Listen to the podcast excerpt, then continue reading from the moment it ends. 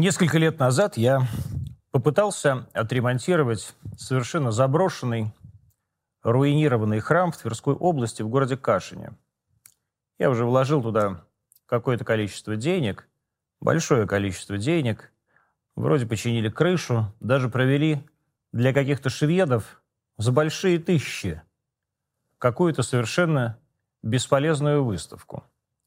А потом выяснилось, что я не очень достойный человек для того, чтобы этот храм восстанавливать. Я с этим не спорю. Я действительно не самый лучший человек на планете.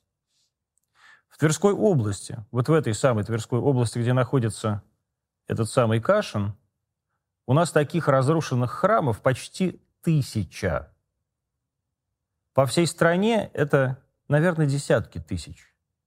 Руин, разрух, сараев, которые превратили в какие-то свинарники из церквей. Такое же количество усадеб, дворянских огромных барских домов, которые сейчас стоят и разрушаются по всей стране. Они превращаются в горы кирпича, который местные жители растаскивают для того, чтобы построить себе какую-нибудь пристройку к дому. В это время депутат Государственной Думы Дмитрий Певцов, артист Дмитрий Певцов, рассказывает на всю страну о том, что фильм «Чебурашка» «Чебурашка» Фильм, который не поддерживает наши традиционные православные ценности. Ему не нравится фильм «Чебурашка» Дмитрию Певцову, когда памятники нашей страны стоят в руинах. Мне нечего здесь сказать. Я не могу сказать, что я поклонник творчества Дмитрия Певцова, но со всем уважением – Дмитрий, не заняться ли бы вам восстановлением страны, а не спором с Чебурашкой?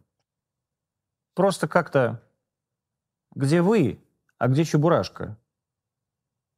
Мне кажется, Чебурашке даже как-то неловко.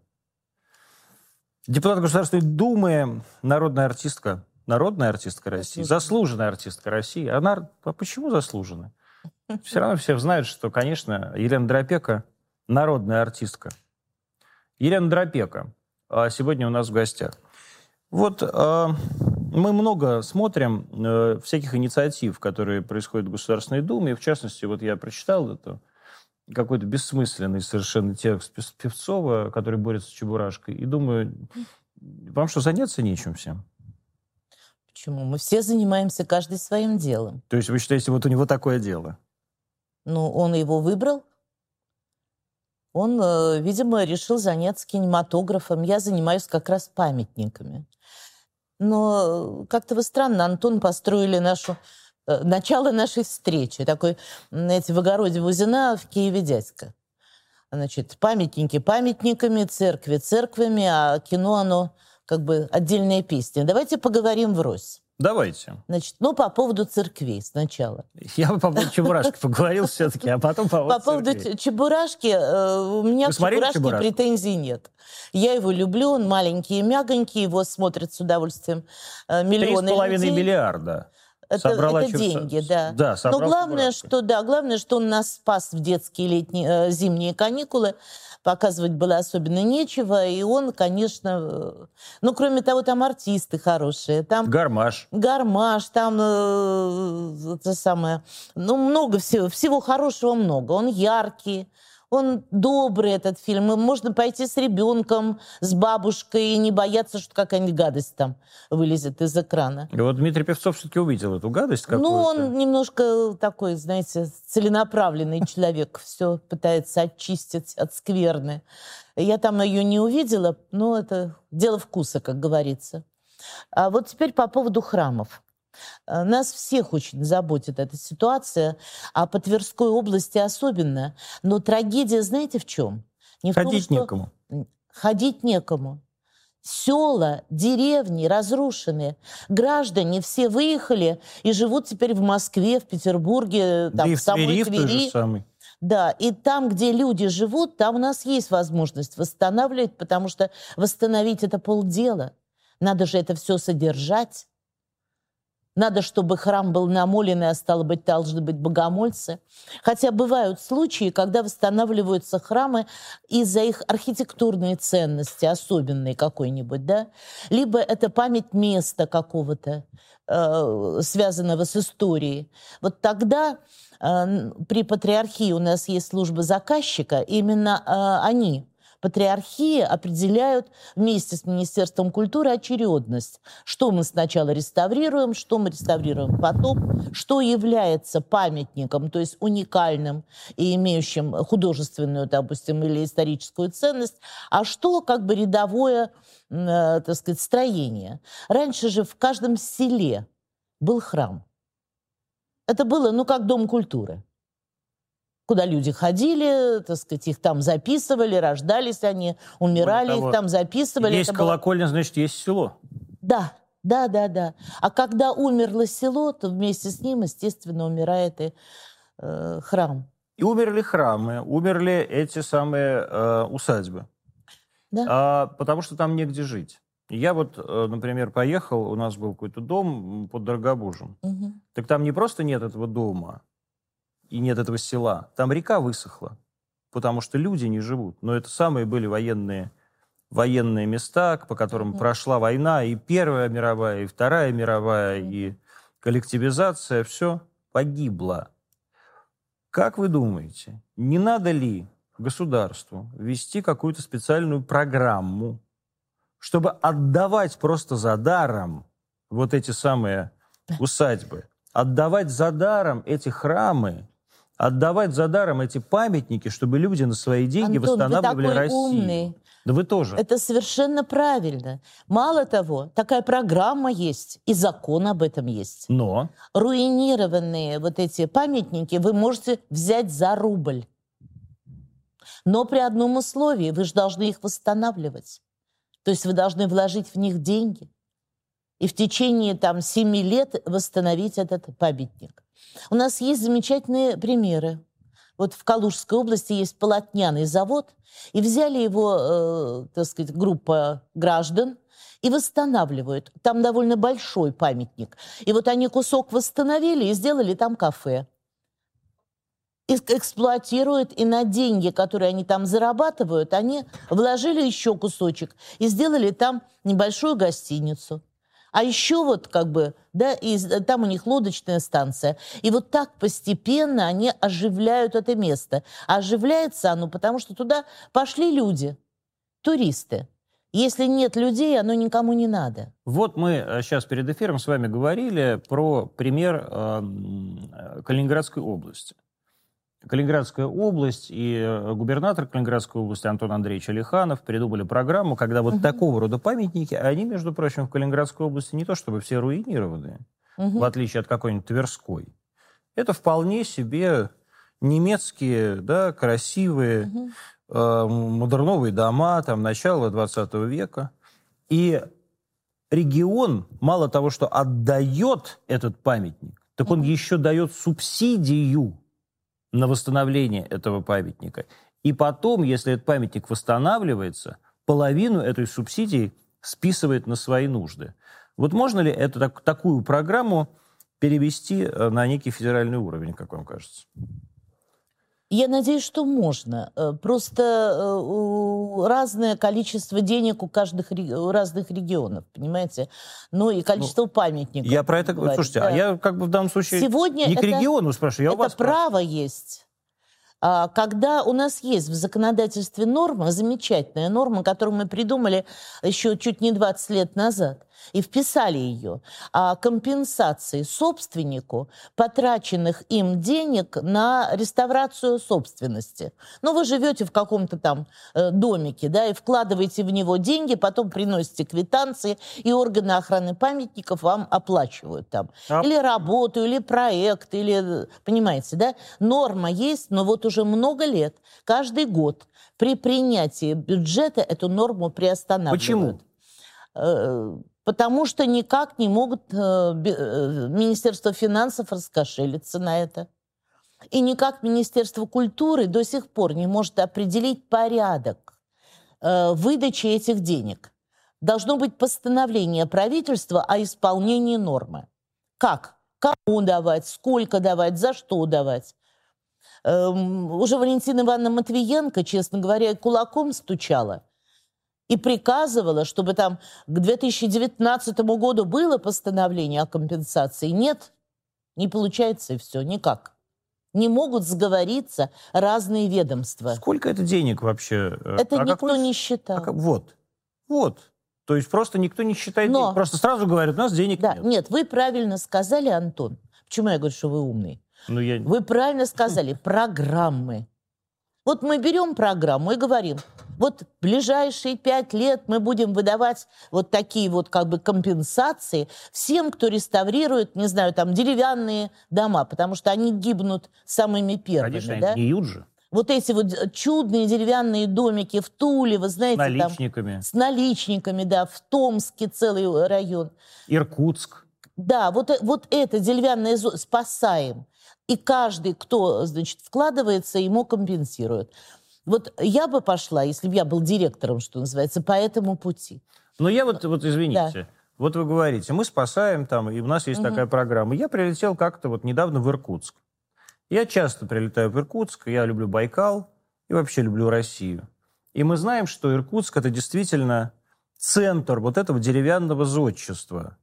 Это фантастические раньше были вот эти угу. резные дома. И ты вот приезжаешь, а там сейчас раз по дороге из аэропорта, это все просто заделано каким-то сайдингом пластиковым. То есть просто местная власть выдает разрешение на реконструкцию дома, владелец делает из этого сарай, делает из памятника сарай, из памятника он сделать его не может. Может, потому что они переведут этот памятник из реестра. Вот Просто... если они его вывели из реестра, то Конечно. да. А если он находится в реестре даже выявленных памятников, понимаете, он выявлен. Но они же его выведут. Сделать нельзя. Они же выведут его. Это очень сложно сделать. Если его уже туда завели, то вывести можно только постановлением правительства. В этом смысле наше законодательство Это если он федеральный. жесткое. Это если он федеральный. Нет, даже если он региональный или местный. Нет такого права у, ни у местной власти, ни у региональной. Мы им специально его не даем. Они много лет требуют, дайте нам право, дайте нам, мы сами, нам виднее, да? А мы им не даем, потому что вот пойдем по этому пути. Они начнут выводить то, что они не могут реставрировать, выводить из состава памятников и портить. Поэтому то, что вы видели, это были не памятники. Но раньше-то они были памятниками, я точно знаю. Ну, то есть, как бы Вы знаете, я, я же тоже простой человек, хоть вы считаете меня умным. А что такое памятник, Памятник – это выдающееся строение относительно вот этого региона. Да, была проведена историко-культурная Культурная экспертиза, которая он сказала, внесен ну да, он в реестр, да. и оттуда из реестра его вынуть уже нельзя. Ну сколько, сколько так, так, таких вы, вынутых из реестров памятников мы знаем Я не в нашей знаю. Стране? У меня была история фантастическая совершенно. У нас в Петербурге э, в каком-то таком районе сгорел деревянный дом, чья-то дача. Ну, сгорел он, остался один фундамент. Ну, какой-нибудь Каменноостровский, наверное. Нет, нет, это, э, по-моему, где-то Лосиный остров или что-то в этом Лосиный это у нас. А, нет, а как же он называется у них? Лисинос, что ли, ну, вот такое что-то. Угу. Ну, неважно. Остался один фундамент.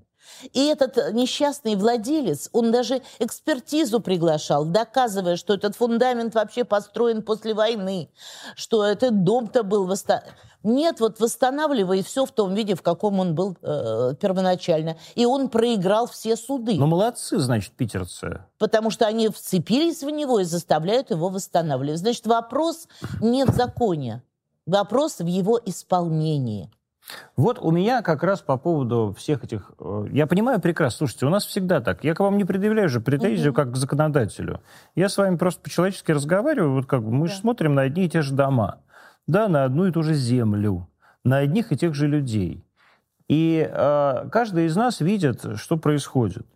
Вот э, мы видим, например, что в городе Петербурге, и это, надо сказать, огромное спасибо Валентине Ивановне Матвиенко, между прочим, которая а, инициировала программу фасадов Санкт-Петербурга. Помните, да, Мгм, когда да. весь Питер абсолютно преобразился. Да, конечно, это внутри гнилье, но попробуй ты сделать из этого города, построенного еще при Николае Первом, что-то хорошее. Ну да, то есть попробуй, попробуй взять все реконструировать, триллионы.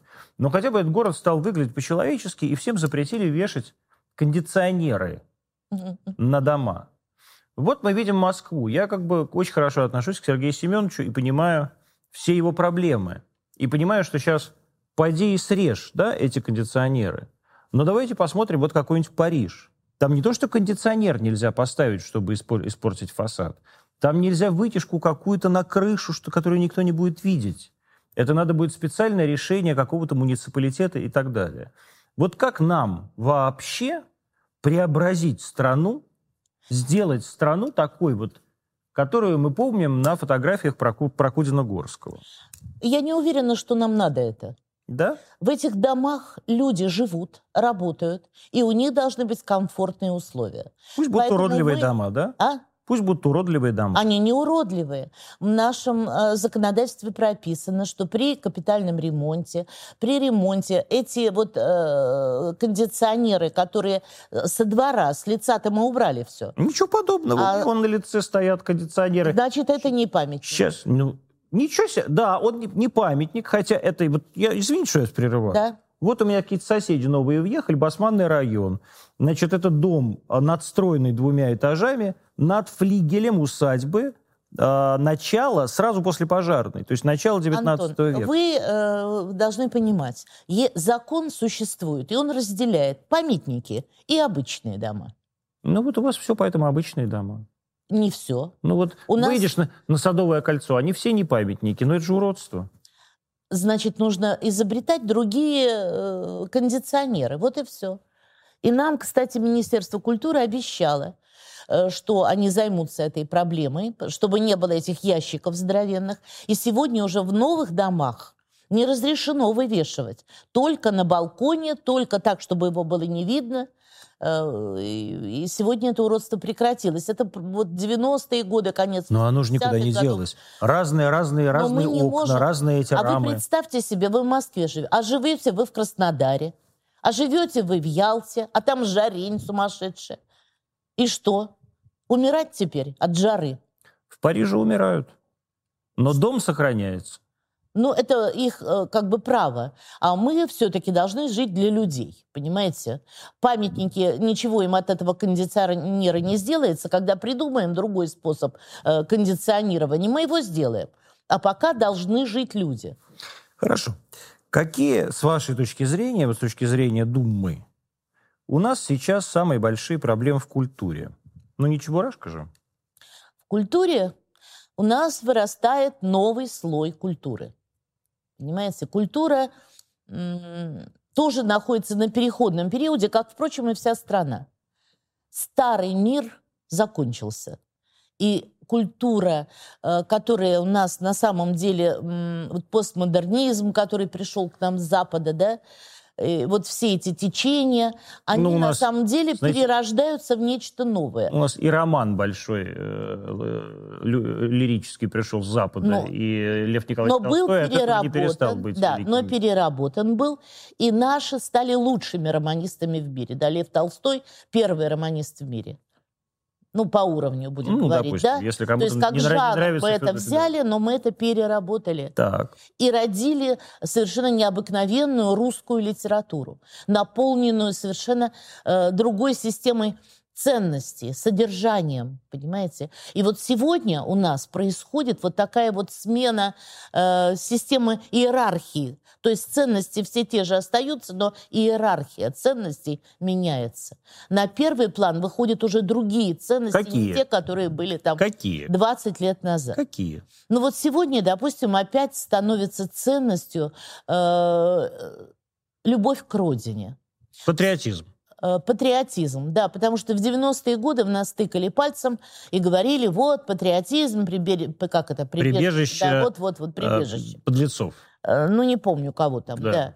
да. Понимаете, и мы держали оборону, мы пытались бороться против вестернизации нашей культуры, защищали наших художников, композиторов.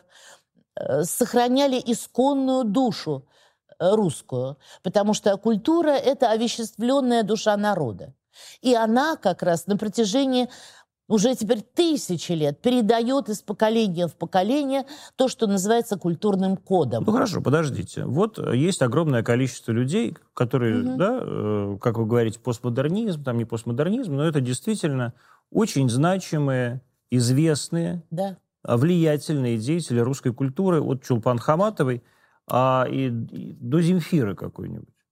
Насчет Земфиры, великого деятеля культуры, я бы ну, поспорила. Ну, послушайте, вы можете... Хаматову я... Ну, подождите, вы просто... Вам может не нравиться, но как бы Земфира — это голос поколения. А это человек, который угу. действительно, ну, с ну, моей возможно, точки зрения, да. да, человек, который с таким же... Алла Пугачева. Вот она культура да, же. Культура. Да, да, да, да. Это люди, которые уехали, они не согласны. Не то, что они борются с каким-то... Э, с традиционными ценностями, они не согласны с тем, что происходит сейчас. А, и мы видим, как э, мы все, и я в том числе, я как бы с себя лично ответственности не снимаю, а начинаю их буквально чморить. Правда. То есть для меня они, конечно, это мои личные враги, но при этом я понимаю, что это люди, которые внесли в нашу русскую культуру абсолютно несравненный вклад. Вот как нам, с вашей точки зрения, надо действительно себя по отношению к ним вести? И действительно ли это борьба какого-то постмодернизма с каким-то там патриотизмом? Ну, Алла Пугачева к постмодернизму, слава богу, никакого отношения Нет? не имеет. Никакого. Она Вечер. просто, да, она пела, да, она пела о людях, о жизни, о любви. Даже о родине я... пела ведь. А? Даже и о родине пела. И о родине пела, да. Ну, этот, я думаю, что мы должны прежде всего вести себя достойно. Мы не собираемся выкидывать этот пласт культуры никуда. Он остается с нами. С нами останутся и фильмы, с нами останутся и песни, понимаете? Мы не согласны, или они не согласны сегодня с нами, да? Но это их гражданская позиция. Она вот к тому, что они уже сделали, я думаю, отношения не имеет. Другое дело, что вот этой всенародной любви и поклонения уже нет. Нам горько, нам больно и горько, что они так себя повели, как бы нас предали, да? Но я считаю, что ну вот такая трагедия. Трагедия начала 20 века, белая эмиграция, которая ушла из России, да? И это значит, большие художники, нам, нам жаль, что они ушли. Но они ушли, потому что э, они, многие из них искренне считали, что их завтра на, на, наткнут на штыки. Ну, возможно, и так и было. да, да, да. Но нам жалко. Нам жалко, что наша культура тогда раскололась.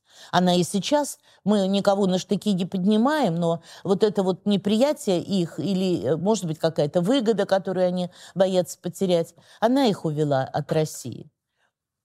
Поэтому нам это больно, и мы этого не скрываем. Жалко они другие. Вернее, мы уже другие, понимаете? Они остались теми же, какими были в те вот 90-е годы, а мы изменились.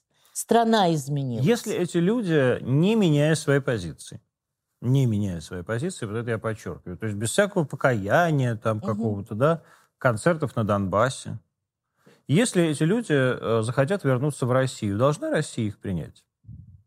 Но если они граждане России, то безусловно. Если они не нанесли вред России. Ну как, вот Алла Пугачева нанесла собирали... вред России? А? Алла Пугачева нанесла вред России?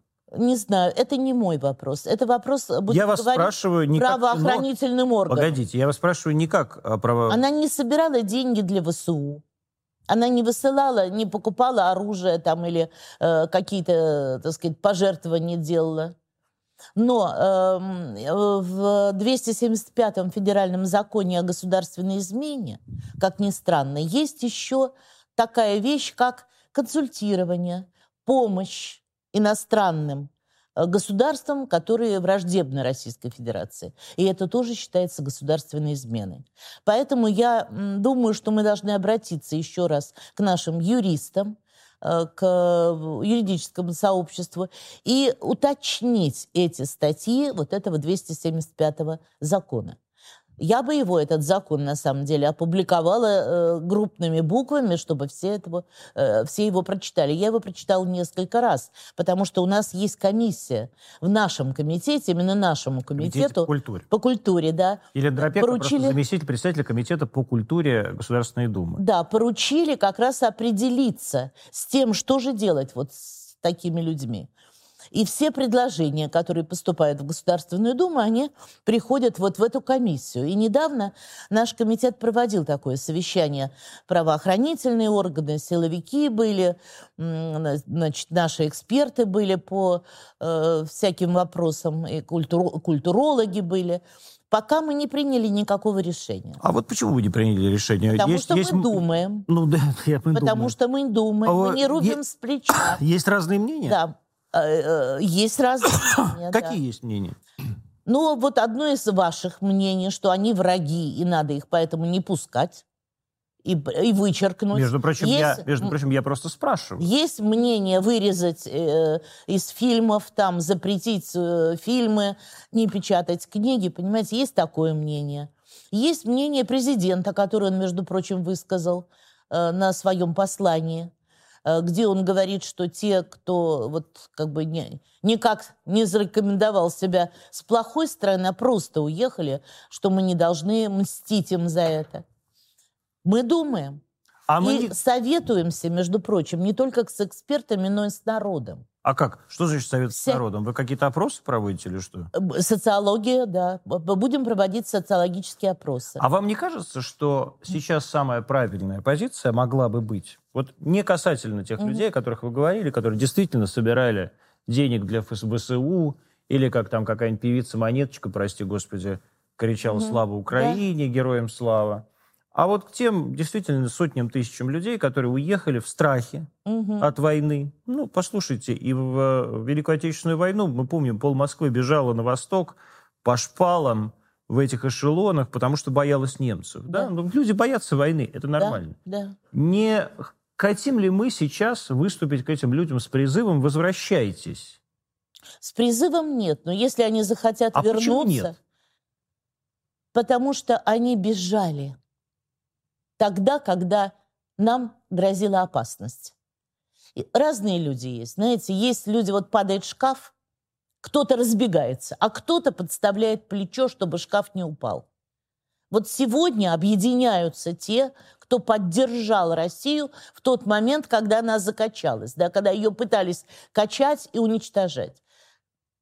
И вот эти люди имеют право да, иметь такое мнение. Ты убежал, ты трус. Ты предал свою страну. Ты пошел спасать свою шкуру. Ну и сиди там за полосатым столбиком. А здесь мы сегодня будем строить ту страну, которую мы считаем нужным. Какую страну мы считаем нужным построить? Ну, у, каждого, у каждой партии есть свое мнение на этот счет. Вас... Мы социалистическая я, партия, вы знаете, «Справедливая, Россия», Россия, «За правду». Мы социалистическая, поэтому мы считаем, что будущее России – это социальное государство. Но же будущее это в Конституции написано.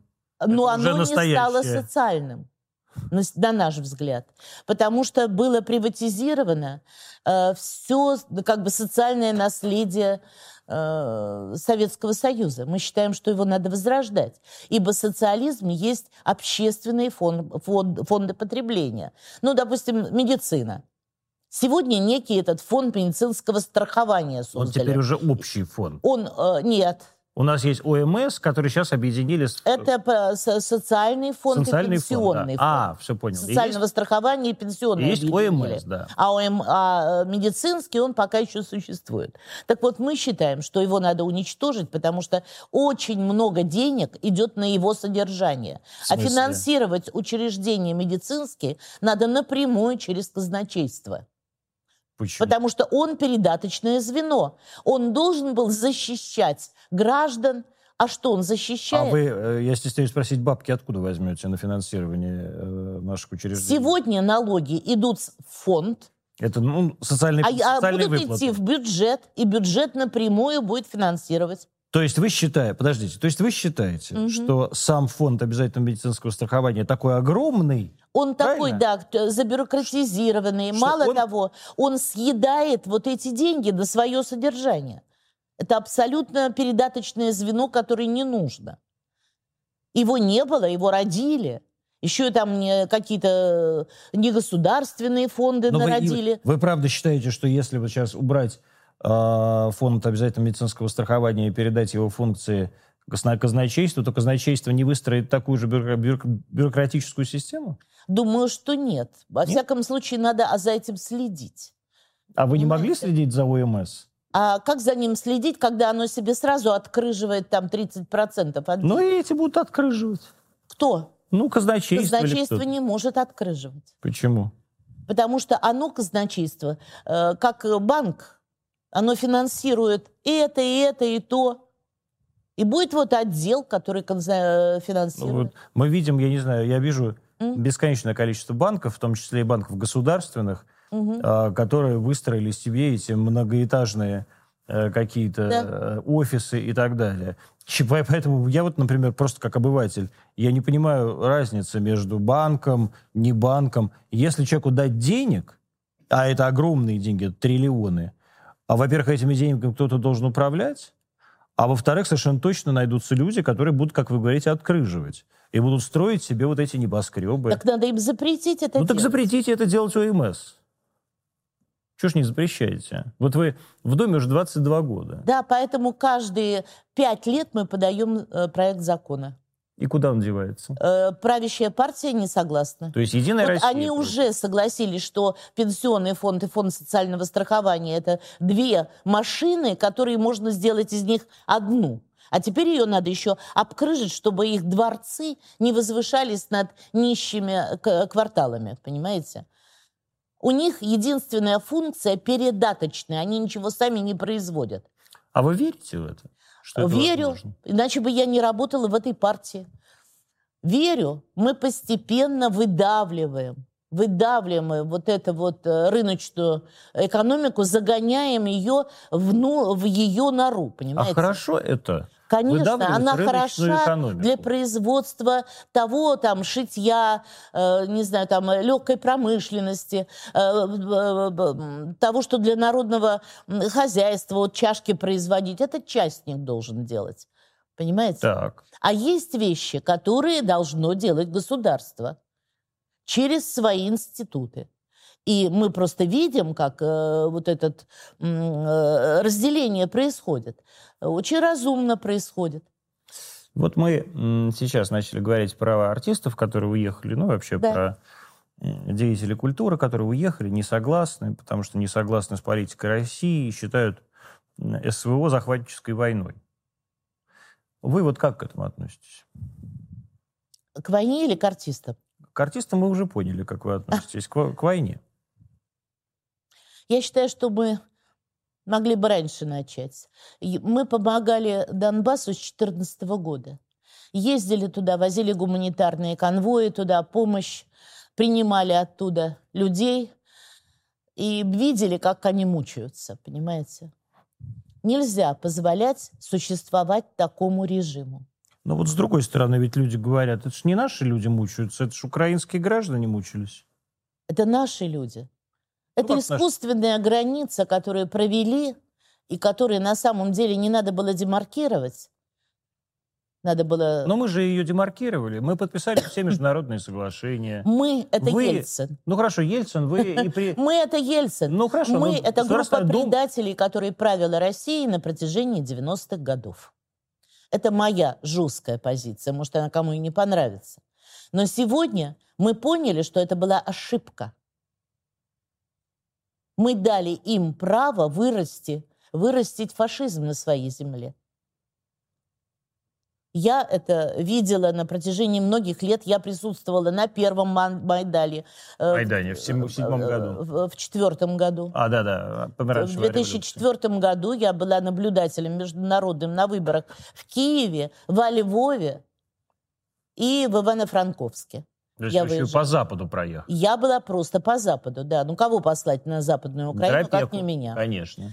Вот. Э, да, я была свидетелем Мало того, у меня на Украине очень много знакомых. Я там снималась в кино, э, я дружу с очень многими художниками, артистами. До сих пор дружите? Э, ну, сейчас уже не могу им звонить, боюсь подвести людей. Думаете? А они бы с удовольствием с вами, думаете, поговорили? Ну, не знаю. Я разговаривала в самом начале спецоперации. Я им звонила. Ребята, давайте быстро в Москву, мы вас ждем, примем, поселим, накормим. Э, приезжайте. Они не смогли вырваться из Киева. Вот, а сейчас уже я просто боюсь звонить, потому что боюсь их подставить.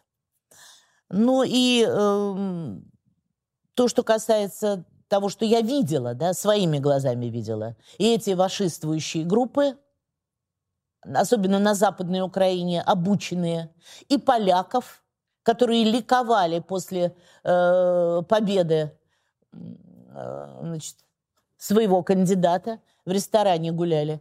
Это Ющенко имелся в виду? Ющенко, да, Ющенко. Вот. А со мной были вместе украинские э, товарищи, которые из партии регионов вместе сопровождали меня там. Так что я много чего видела. Я видела и потом следующие э, приезды свои, когда э, в Ираке была, если вы помните, mm-hmm. нападение на Ирак американцев, и там украинцы послали свои войска, и были митинги в Киеве против. И я по приглашению наших товарищей туда приезжала. Вот, э, опять же, э, и тем не менее, да, вот это наши люди. Но это же с точки зрения мирового законодательства, а вы законодатель, не наша территория. Вот как, э, почему мы решили, что люди важнее, чем право на территориальную субъектность? Люди всегда важнее. Люди имеют право решать все и про территорию, и про субъектность. Граждане. Это право на самоопределение. Право на самоопределение не у территории, а у людей на этой территории проживающих. Так написано в уставе ООН. Ну, устав ООН в этом смысле как раз не, вот да, не, не, не, дает, не дает точной трактовки, точной что важнее. Нет. Точной нет, поэтому у них э, двойные стандарты. Понимаете, когда э, Косово, тогда можно. А когда Донбасс, тогда нельзя. Поэтому плевать нам на их э, как бы укоры. Они сами так испакостились за свою историю, что не им, не их нам учить. Э, то есть не им нас учить. Понимаете? Как вы думаете, вот мы год уже ведем эту спецоперацию, mm-hmm. но я так честно считаю, что мы ведем год войну, а никакую не спецоперацию. Я искренне считаю. Если бы была война, мы бы уже на Львовской границе стояли. В чем разница? Мы не используем все средства войны. Мы не прекращаем э, прокачку газа через территорию Украины. У нас до сих пор есть отношения. Ну и... Э, ну, вам не кажется это странным? Мне кажется странным. Я, честно говоря, ожидала на послание президента, что он объявит, что э, специальная военная операция заменяется контртеррористической операцией хотя бы для того, чтобы можно было начать наводить порядок на освобожденных территориях. А что нам мешает вот в рамках так называемой СВО угу. наводить этот порядок? Что нам мешает? Чем нам мешает вот это Это другая норма, ну, вот другие нормы такое? закона. Ну вот что это вот Я сейчас не закона? хочу утупляться, вы лучше пригласите кого-нибудь из силового блока да. для этого. Я не узкий специалист угу. по этому законодательству, но я совершенно точно знаю, что контртеррористическая операция более жесткая, которая дает возможности обысков, э, проверки документов, введения комендантских, э, комендантского часа и много чего еще. Как вам кажется, докуда мы должны дойти? Мы должны дойти до польской границы. То есть никакой Украины должно Никакой Украины. В том виде, в котором она есть, никакой Украины быть не должно. То есть Украина должна быть. Я не против Должна уничтожения быть? государства, я против да уничтожения режима. То есть давайте дойдем до польской границы и вернем mm-hmm. их государство, что ли, снова? Никому а мы они, не вернем. А они снова там начнут Мы Бандеру? сформируем такое государство, которое не будет угрожать России. А зачем Федерации. нам вообще это государство? Вот объясните мне, просто как дураку. Mm? Зачем нам... А, погибать сот, десятками тысяч угу. ради того, чтобы у этих подонков было какое-то их государство. Кого вы имеете в виду под словом «подонки»? Украинский я народ? Э, вы знаете, я честно вам скажу, я, в отличие от президента, угу. не считаю украинский народ своим братом. И я вижу как каждый украинец сейчас хочет убить русского. Я вот это прямо вижу. Есть опросы. Я хочу вас далее. расстроить, Антон. Я украинка. Ну, вы украинка, которая работает в Государственной Думе 22 да, года. и живу а, всю жизнь послушайте, в России. А я поляк этнический. Ну? Но это, это как бы в данном случае мы с вами русские люди. Мы люди Российской империи. И я не хочу никакого, вот я как этнический поляк, например, я не, не, не, не хочу, честно говоря, и не хочу. Не хотите Польшу? Не хочу Польшу. В ложу. Хочу. Uh-huh. Не хочу Польши, никакой Польши. Хочу, Чтобы хочу, была Российская хочу Варшавскую, хочу Варшавское, Варшавское, Варшавское княжество. А и не хочу совершенно никакой Украины. Я не, зачем, зачем воевать, чтобы у них потом им отдать эту Украину, а они снова через пять лет вернут своего Бандеру и будут над ним как бы его э, носить по всем своим улицам. Так было много раз. Для чего нам эта Украина? Значит, ну, Украина нужна для украинцев. Прежде всего, не для этнических украинцев, а для людей, которые живут на Украине, а живут люди разных национальностей. И там и русских полно, и э, греки, и, и татары, То есть, кто да, там только не живет. Давайте сделаем, давайте сделаем им снова национальное это самое, национальное независимое государство. Так Хорошо, давайте, когда мы победим, тогда мы с вами на эту тему побеседуем. А пока что делить нам с вами нечего. Правильно. Мы пока что стоим еще возле собственных границ. Это правильно. А почему? Как вы думаете? Это вопрос не ко мне. А я спрашиваю вас не как специалиста, а как человека. Я как человек ответа на это не имею. То есть вы не знаете, почему мы так... И у вас не возникает вопроса, почему мы так медленно вообще? Это я вас должна спросить. Вы ну, мужчина. Ну. Вы э, Был воевали. Да. Э, у вас есть опыт. И вы, наверное, лучше знаете, что произошло с нашей армией, почему она на самом деле топчется до места. Не знаю, потому и что... я не знаю. Я думаю, знаете, что почему? Хотите, я скажу. Во-первых, мы, конечно, недооценили хохлов. И это очень важно. Мы всегда вот недооцениваем других людей. Мы всегда считаем, что мы лучше всех, что мы исключительные, что мы самые большие, мы задавим, мы еще даже не начинали воевать. А ребята-то там уже начали воевать. Это у нас с вами СВО, а у них-то там война. Они тут с нами воюют, а не какую-то спецоперацию проводят. Это они могут стрелять, пытать, сажать людей на подвал, сжечь дома, убивать мирных граждан, стрелять по раненым. И им за это ничего не будет. Потому что они сейчас кумиры всего человечества западного. А мы такие, да, ну вот мы сейчас за три дня возьмем Киев. Ну где вот он? Наверное, потому что мы просто от, соп, от чувства собственной неполноценности, которое в нас где-то сидит глубоко, у нас вот это есть Широта, которую, как писал Федор Михайлович Достоевский, я бы сузил. Антон, наверное. Но я вот себя ловлю на том, что у меня нет ненависти к украинцам. Нету? Ну, нету у меня. И когда гиб, мне говорят, в день ну, гибнет потому. тысяча э, солдат украинской армии, вы поверите, мне их жалко. Мне их жалко. Мне жалко наших до, до смерти, потому что там воюют дети э, моих знакомых, там мои друзья ушли байкеры э, записались добровольцами. Я езжу туда на фронт, выступаю перед ранеными, перед солдатами. Но мне жалко украинцев, что их гонят на смерть вот тысячами, понимаете? А гонит их кто? Вот эта фашиствующая сволочь, которая захватила страну.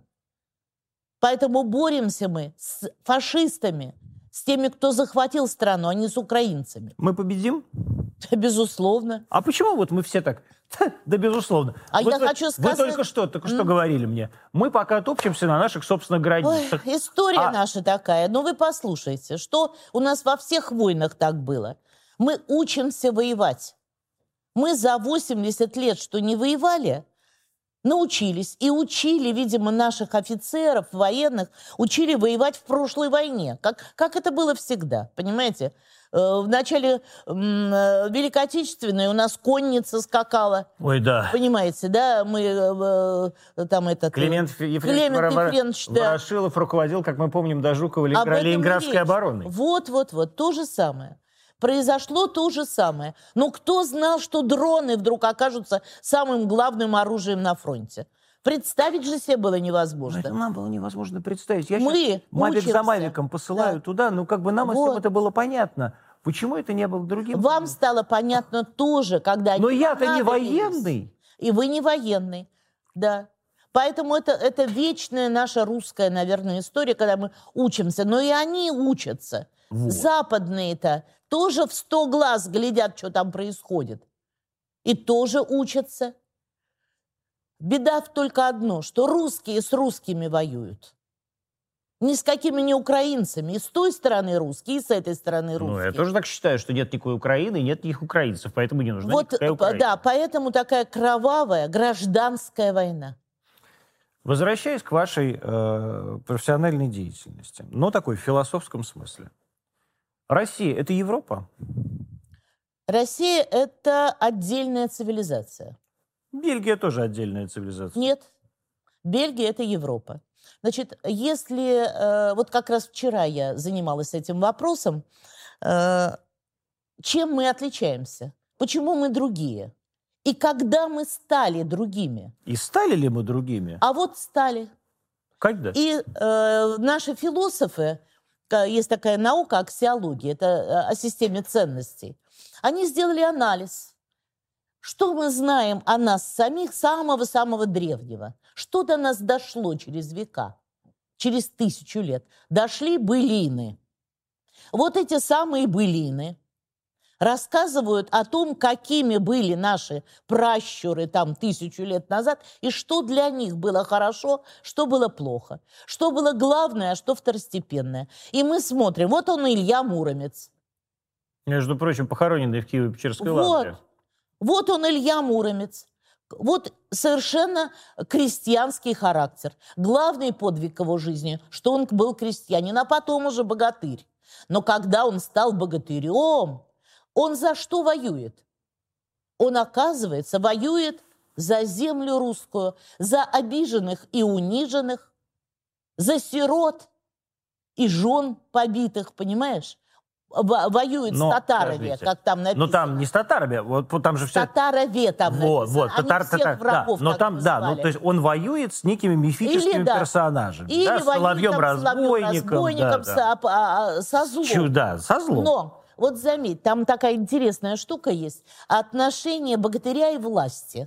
То Там есть Владимира, есть князя, красное солнышко, который не обладает большой силой, но поскольку он центр, значит, э, государствия этого, то он красное солнышко.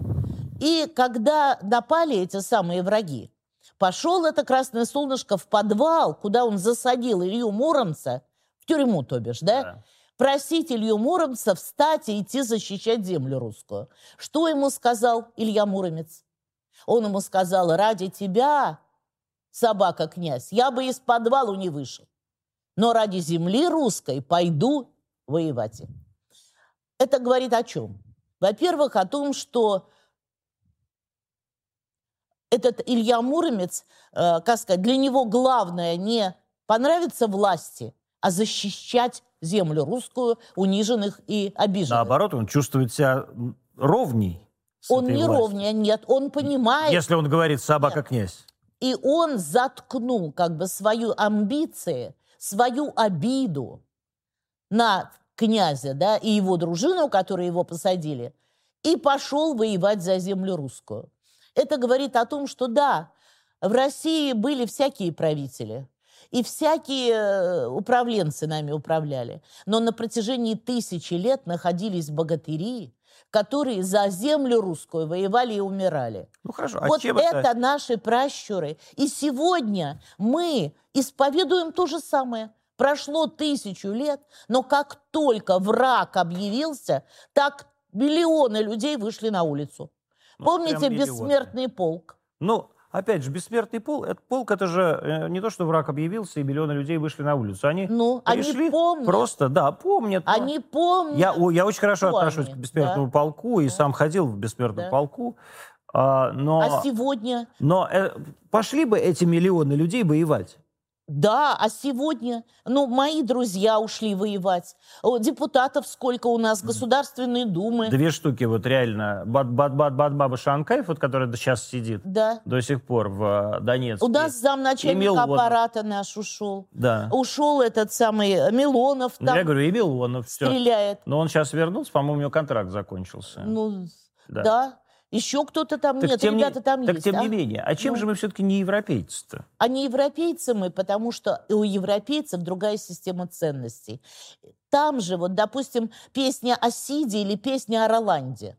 Великий французский эпос. Там есть такой Карл, который входит в Сарагосу и говорит, жгите синагоги, рушьте мечети, доставайте кувалды. Э, А значит, прилатам приказал насильно крестить мавров, а тех, которые не согласны, э, вешать, сжечь и убивать. Ну, Владимир у нас вот представьте крестил. себе, не это... Представьте себе, в нашей былине вообще нету. Нет темы мести, нет темы обогащения. Когда былинный богатырь там пойдет по дороге, где деньги лежат, никак в жизни. А у них Сид перед смертью говорит, покажите мне мешок с золотом, я за него жизнь отдал. Но представить себе русского богатыря, который так говорит, невозможно. То есть мы До сих пор мы вспоминаем Муромца, а немцы Нибелунгов. А от чего померли От Клад они нашли. От жадности, да. От жадности От они жадности. померли. Вот поэтому мы совершенно другие. Но, не кажется, хорошо. Я, я, тем не менее, не- с вами не совсем согласен, что я считаю себя европейским человеком, я выгляжу как европеец. Вы выглядите как абсолютная немка. Вот я мы с вами с вами разговариваем, у меня полное ощущение, что мы сейчас в эфире какого-нибудь ЦДФ. А, да, мы можем все что угодно говорить, но я вас уверяю, немцы, у немцы тоже будут рассказывать, какие они, какая они Да, какие уникальная. хорошие Нибелунги. Какие- Я как не раз- спорю. И более того. У них свои ценности, и Кон- мы не на их Да. ценности не Ну, претендуем. еще, вот подождите. Вот я же когда говорю про Европу, Европа же тоже очень разная. А Португалия тоже Европа, но она, мягко говоря, отличается от Польши. И ценностными какими-то своими, и историческими, Ну и да. буквально а, генеалогическими, какими-то генетическими э, характеристиками. А русские – это абсолютно, с моей точки зрения, европейская нация по всем гаплогруппам. Вот у меня такая же гаплогруппа, как, например, у государя Николая II. Да? То есть это немецкая гаплогруппа. Вот R1, B1. А, и что же произошло все-таки такого между нами, что мы, нация, которая произвела величайший мировой европейский роман, величайшую мировую музыку, величайший мировой театр, и это европейская музыка, и европейский роман, и европейский театр, вдруг считаем себя неевропейцами. Почему же? Почему мы так пытаемся отдалиться от Европы, и не в этом ли как раз заключается сейчас? Вот это наша проблема. Может быть, если бы мы, как украинцы, которые, между прочим, для Европы не произвели ничего, и для мира не произвели ничего, потому что нет никакой украинской культуры. И я считаю, украинского языка нет как такового, хотя на нем говорю. Но вот они называют себя европейцами, и вся Европа им за это аплади- аплодирует. Да пусть аплодируют. Но вот, может быть, если бы мы говорили, мы европейцы, мы самая большая европейская нация, ап- аплодировали бы нам или нет? А нам-то это зачем? Для того, чтобы... А вы не хотите, вам Вы, не нравится? вы никогда не сравнивали э, Россию и Францию?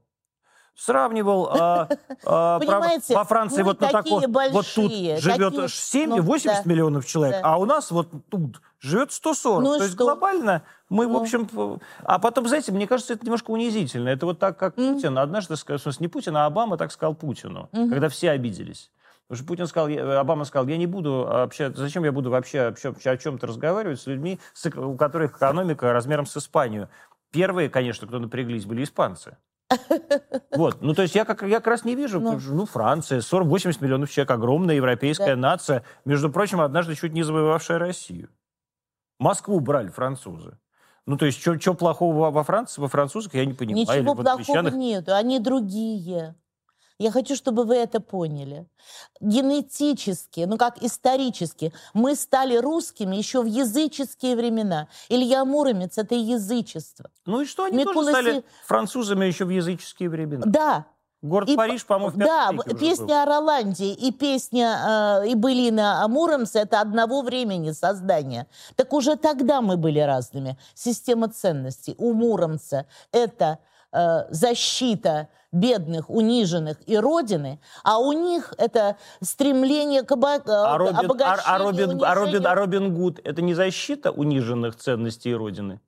Про Робина Гуда не знаю. Это ну позднейшее как? сочинение. Ну ладно вам, господи, это да. не такой Я сравниваю эпос. исторические эпосы. Эпосы, научно обоснованные. Но я хочу сказать, что это не значит, что мы лучше, а не хуже. Это значит, что мы разные. Вот и все. Так сложилось, что еще в древние времена, почти две тысячи лет назад, славяне выкопали змеевы валы – это гигантские земляные сооружения, которыми они защищались от э, с запада идущих готов и всех вот этих племен. Это все славяне, поляки про это забыли, а надо бы им напомнить, потому что эти, это как раз по их территории идет. Это а по земляным работам... Ну, не совсем с запада, а это, с, юг, да, с юга, это, с юга. Это по, по количеству земли, которое было переворочено, чтобы эти валы создать, это так же, как китайская Великая Стена. Вообще историю надо знать. И тогда сразу становится легко ориентироваться в сегодняшнем дне.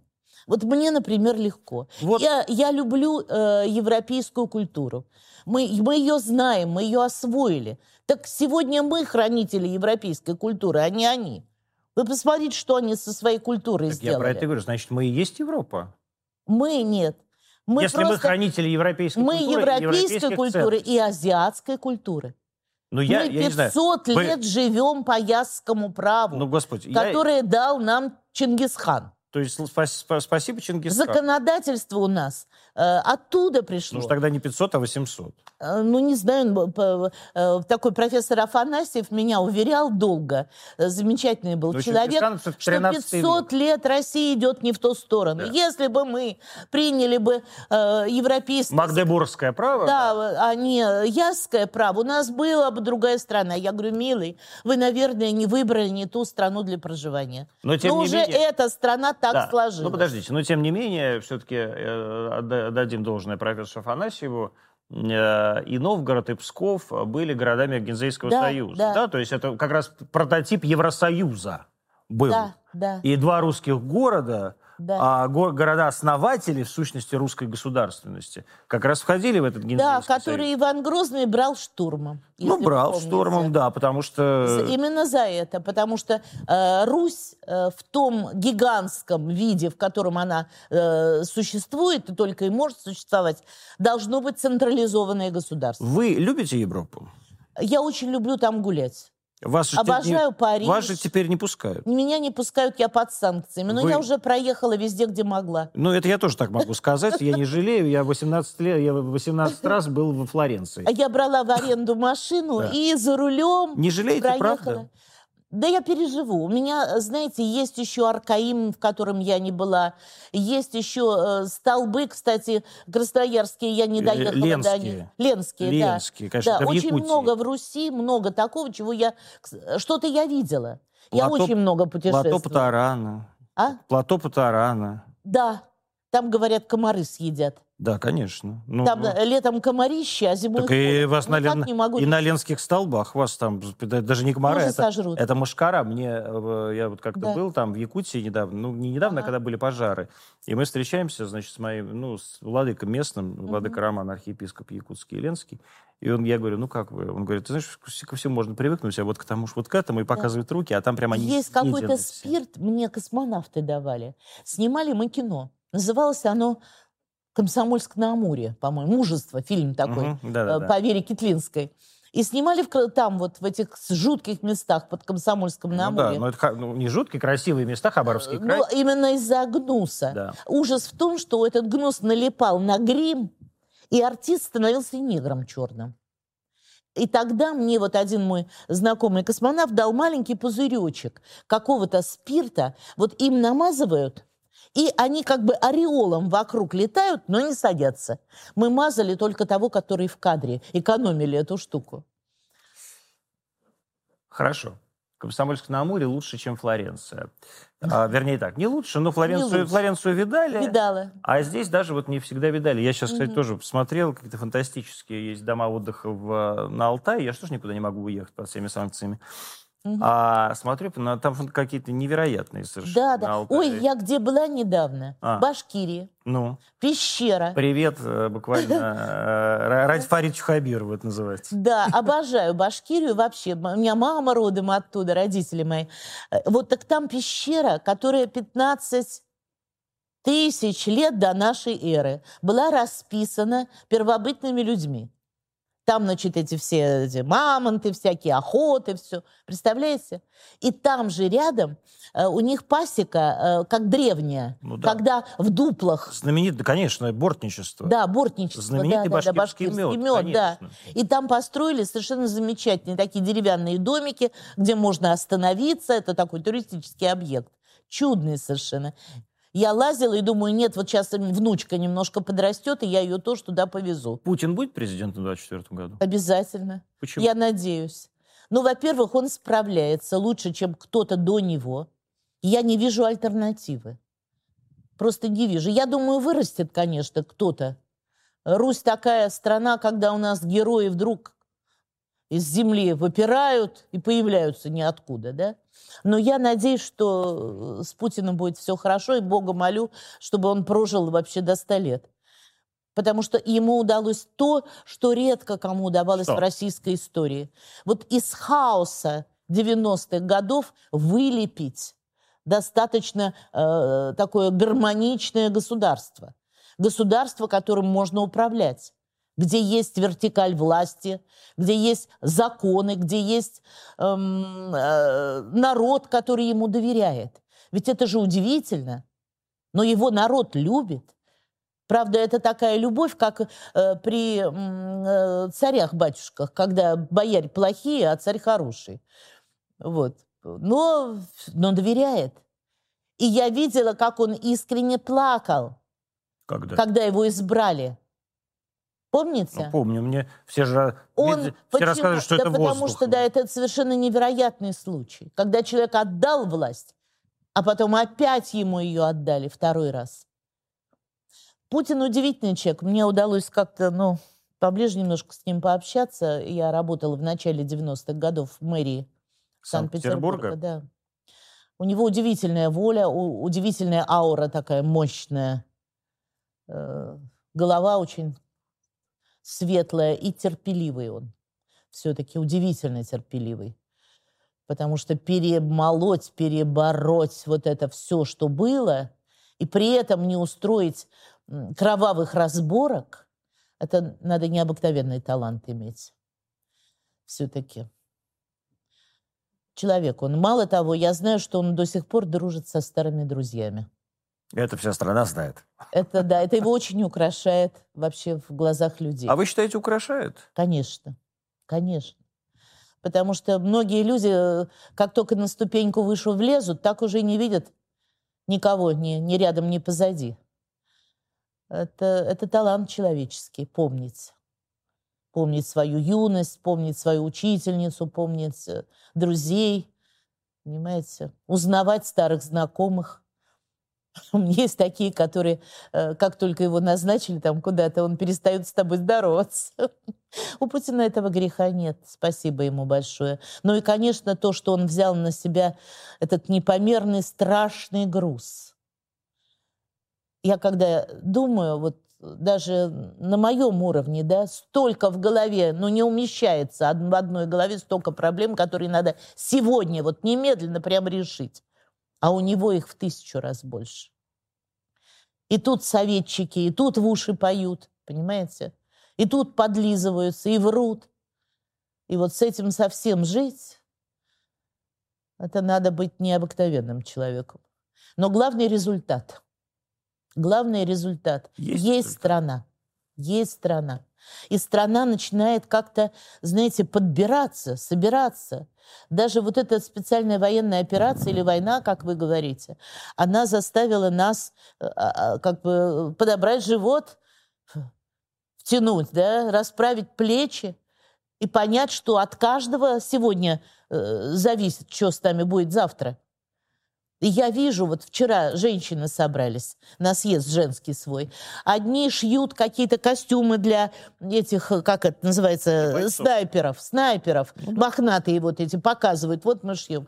Другие там э, вяжут э, эти самые сети маскировочные. Кто-то шьет теплую одежду, кто-то собирает гуманитарную помощь.